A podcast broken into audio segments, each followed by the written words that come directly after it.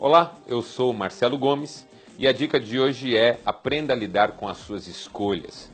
Afinal, vivemos num mundo pluralista e eu costumo definir pluralismo de forma simplista como excesso de oferta para pouca demanda. Há uma infinidade de opções no mundo contemporâneo. Restaurantes, sabores de pizza, marcas de carro e até relacionamentos. Hoje em dia existem aplicativos de relacionamento onde você quase que escolhe o relacionamento à la carte. Também tem muita frustração, muita chateação nesse mundo. O fato é que quando nós estamos diante de muitas opções, nós também temos uma grande tendência à indecisão, porque toda escolha diante de muitas possibilidades é uma renúncia. Se você tem mil opções e fica com uma, as outras 999 sugerem que talvez você tenha feito a escolha errada. Tenho conversado com maridos que reclamam que suas esposas são indecisas e vice-versa.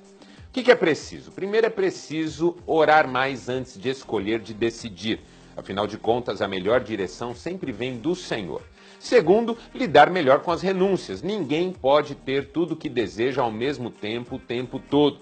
E terceiro, não ruminar decisões tomadas. Lembre-se que você toma decisões com os critérios que tem na hora de escolher e não com aqueles que vêm na sequência, tá certo?